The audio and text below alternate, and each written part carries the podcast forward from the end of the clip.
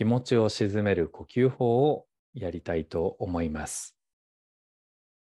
まずお好きな姿勢をとってください。そしてご自分の呼吸を観察してください。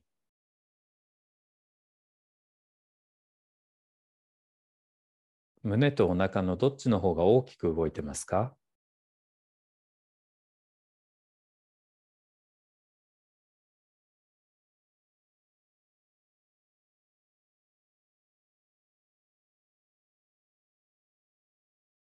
では次にお腹がちょっとへこみ始めたらお腹を1割だけへこませたところで止めてください。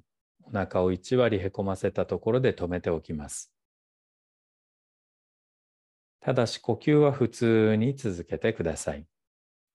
お腹を1割だけへこませたところにいてください。息を吸う時も吐く時もお腹は1割へこんだままでいてください。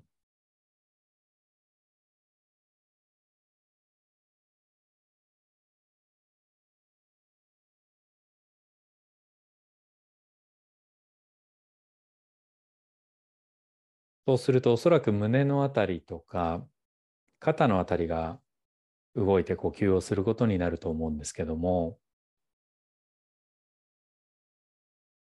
肝心なのはご自分の心といいますか気持ちはどうなってますか？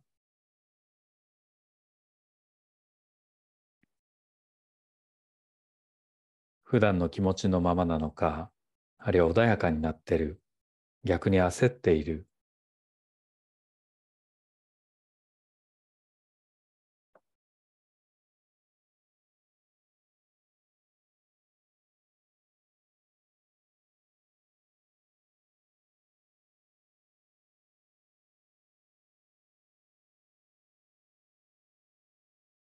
では、お腹をへこませるのをやめて、呼吸を楽にしてください。そしてご自分の呼吸を観察してください。大抵の方が今の呼吸をやった後、お腹を少しへこませて止めた後は、体が深呼吸を何回かすると思うんですが、何回ぐらい深呼吸が行われると元の呼吸に戻るでしょう。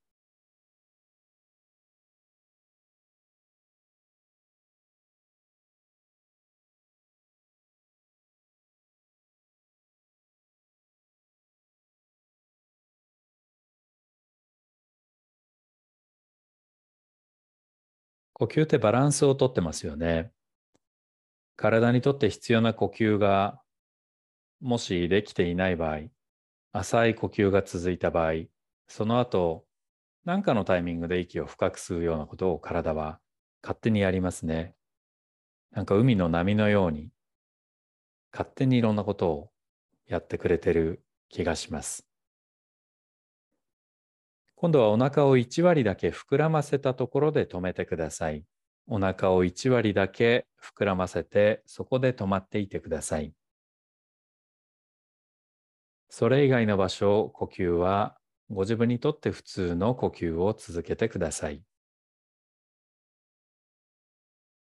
深くすることもなく、浅くすることもなく、体に任せておいてください。ただコントロールしておくのはお腹は1割だけ膨らませておくということです。それ以上は膨らまさず、それから1割よりへこむこともなく、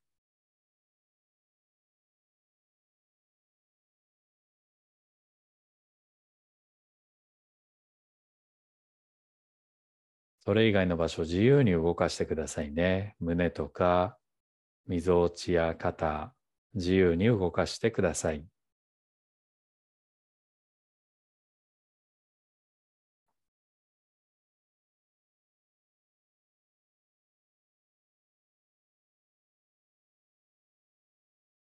ご自分の呼吸はどうなってますか？何かコントロールしたくなったり、深くなったりそういうこともあるんじゃないかと思うんですね。あるいは普通の呼吸って言われてもなんだかよくわかんないとか。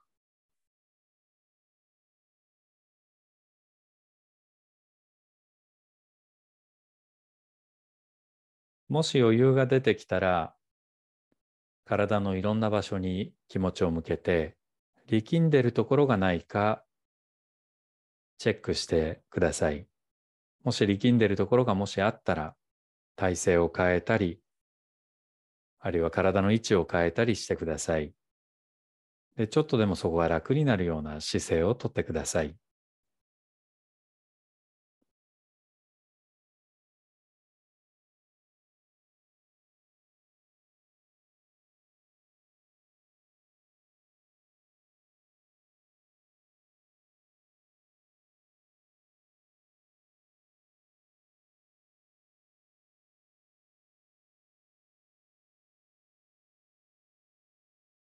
それからなんか気持ちがそわそわしたり、落ち着かないような感じがしたりするかもしれません。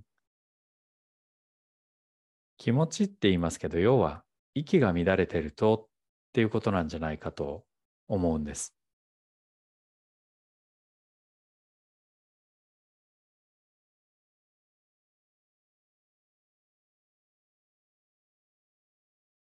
そのまま続けながら聞いていただきたいんですけど、これから動作をやめていきますけど、その時に体がどんな呼吸をするかというのを観察していただきたいんです。そして何回ぐらい呼吸をしている間に元の呼吸に戻るか、そんなことを観察してください。では動作をやめて体の力を抜いてください。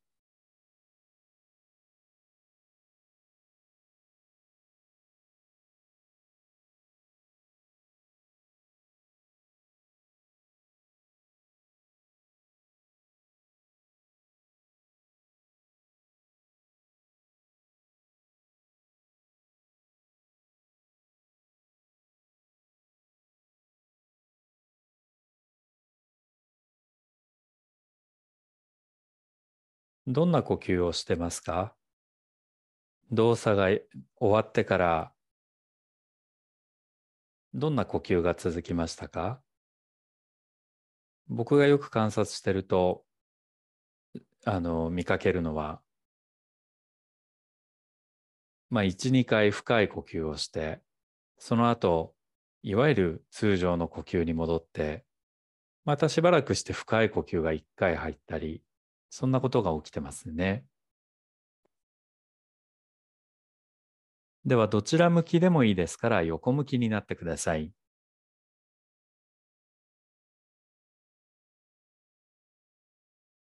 ご自分の呼吸を観察してください。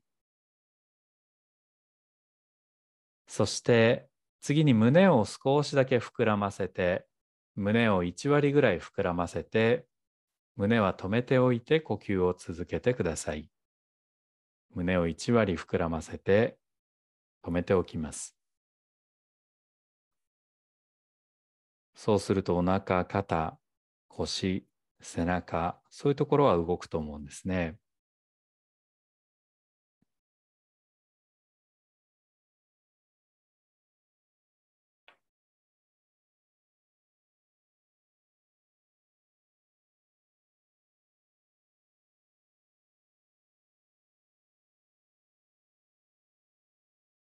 気持ちが穏やかな状態でいられますか？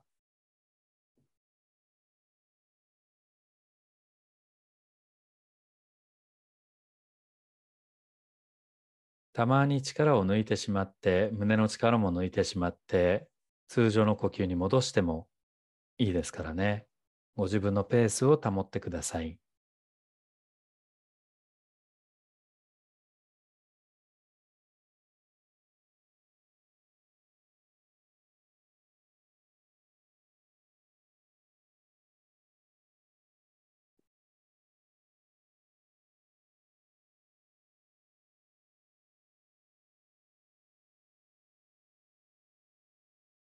では一度横向きのまま力を抜いてください。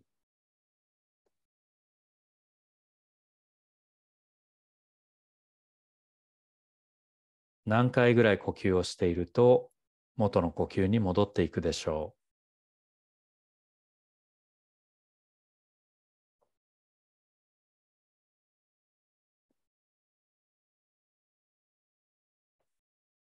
ハーモニー体操ではあんまり呼吸をコントロールしようという発想がないんですよね。それはまあフェルデンクライスでもあんまりなくて、むしろ呼吸というのをバロメーターに使います。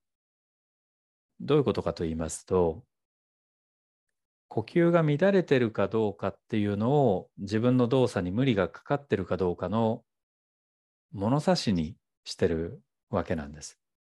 つまり、どこかに力んだり、何か気持ちが焦ったりすると、まず呼吸が乱れますから、呼吸が乱れてるってことは何か体に非合理的なことが起きてるんだろうっていうふうに考えるんです。普通は呼吸をコントロールして吐く息を長くしたり、あるいは何かその、うん、呼吸を無理やりこう落ち着かせるようなことやりますけど、ハーモニー体操の場合はそうじゃない。まあそういうレッスンもあるんですけど、そうじゃなくて呼吸をバロメーターに使います。なので呼吸が乱れていたら動作の方を直すようにしてほしいんですね。ではもう一度今度はお腹を1割だけ膨らませたところで止めてください。お腹は止めておきます。それ以外のところは自由に動かしてください。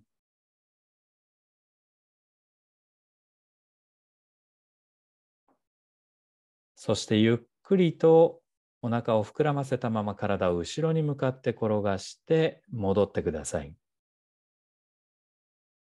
体を少しだけ後ろに転がしてで戻ります。その間お腹は1割膨らませたままでいてください。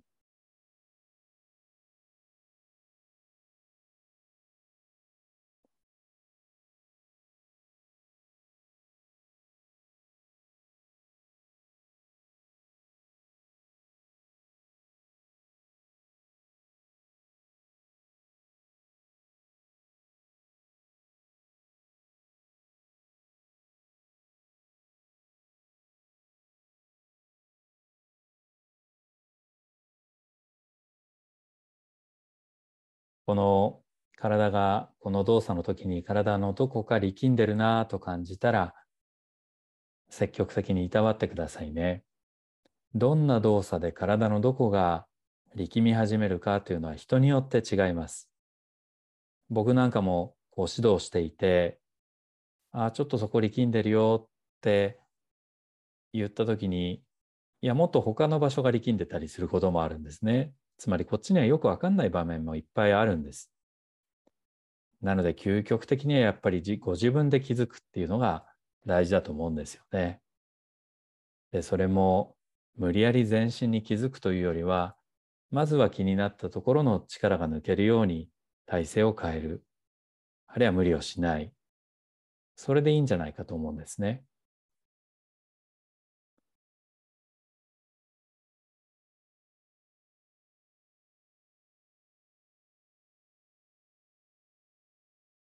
では動作をやめて仰向けになって体の力を抜いてください。呼吸を観察してみてください。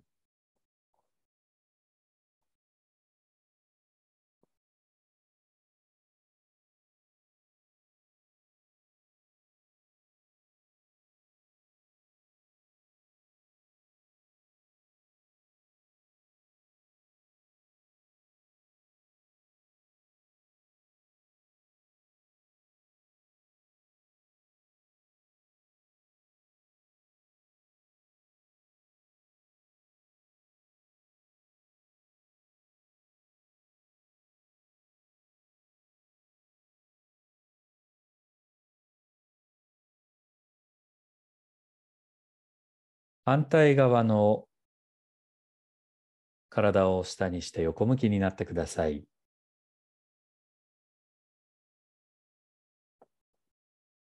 そしてお腹を1割だけ膨らませたところで止めて体を後ろに向かって転がしていってください。で頭も一緒に転がしていってください。でほどほどのところで戻ります。この間お腹は1割膨らませたままでいてください。ご自分のペースでゆったりと繰り返してください。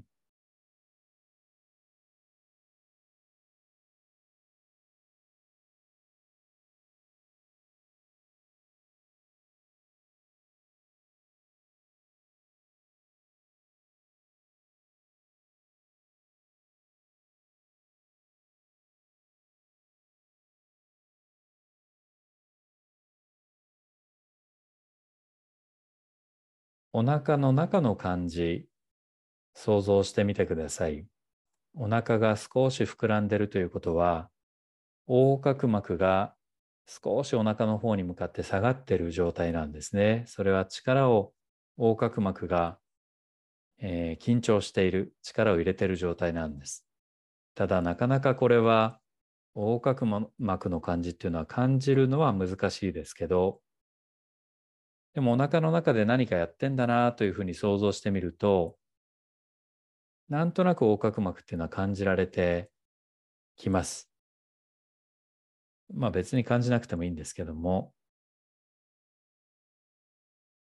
なので優しくやってるようですけど横隔膜の筋肉トレーニングという側面もあるんですね。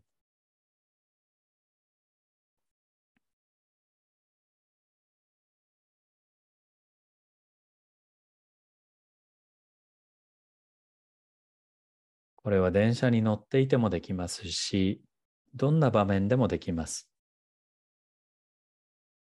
1割膨らませて止めておくってことですから、それだけで体がリラックスしますし、気持ちもちょっと楽になると思いますので、ぜひ日頃やってみてくださいね。では、仰向けになって体を投げ出してください。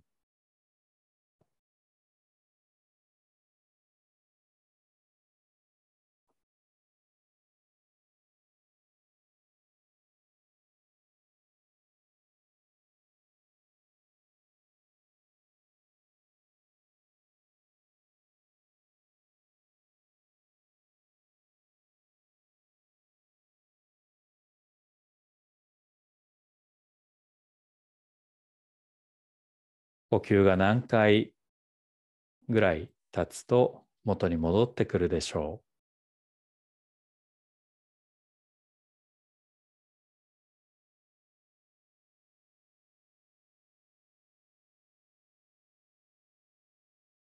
う？自分の呼吸なのに案外いろんなことを呼吸ってやってますよね。体中に気持ちを向けてください。特に皮膚が呼吸によって引っ張られたりして皮膚が全体つながってるというふうに想像してみてください。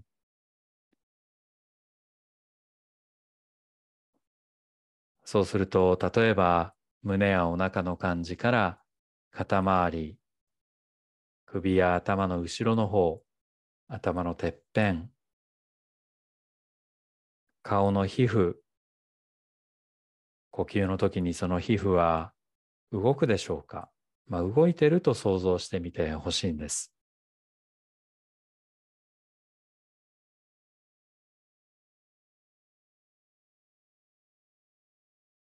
肩周りから二の腕前腕部から手首や手の指指の間そういったところも呼吸の時に動いていると想像してみてください。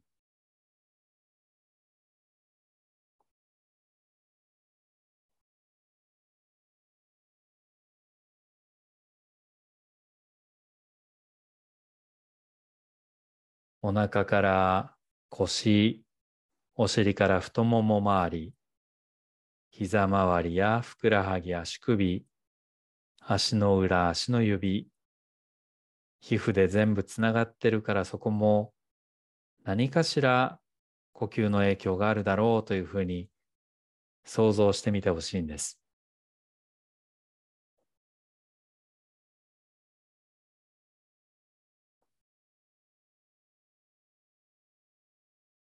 体全体をいっぺんに想像して皮膚でつながってるそして呼吸によって体中が皮膚が影響を受けてるそんな想像をしてみてください。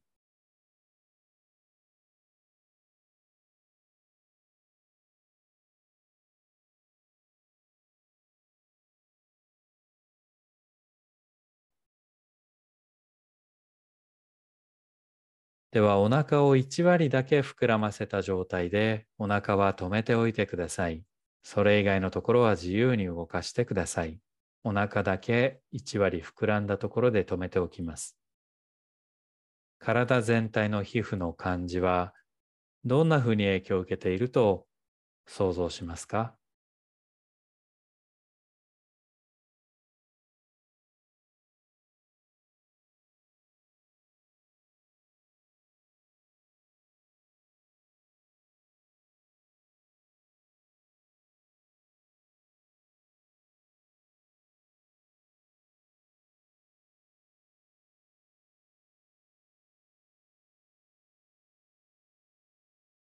まぶたやほっぺた力を抜いて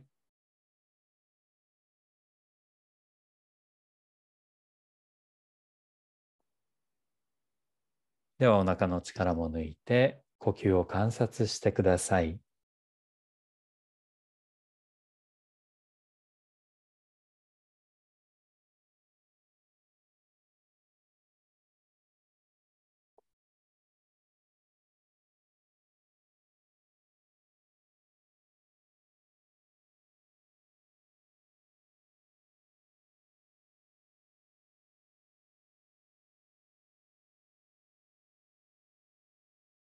では今日のレッスンはこの辺りで終わりにいたします。明日もなんとかレッスンしたいなと思ってるんですけどどうでしょうか。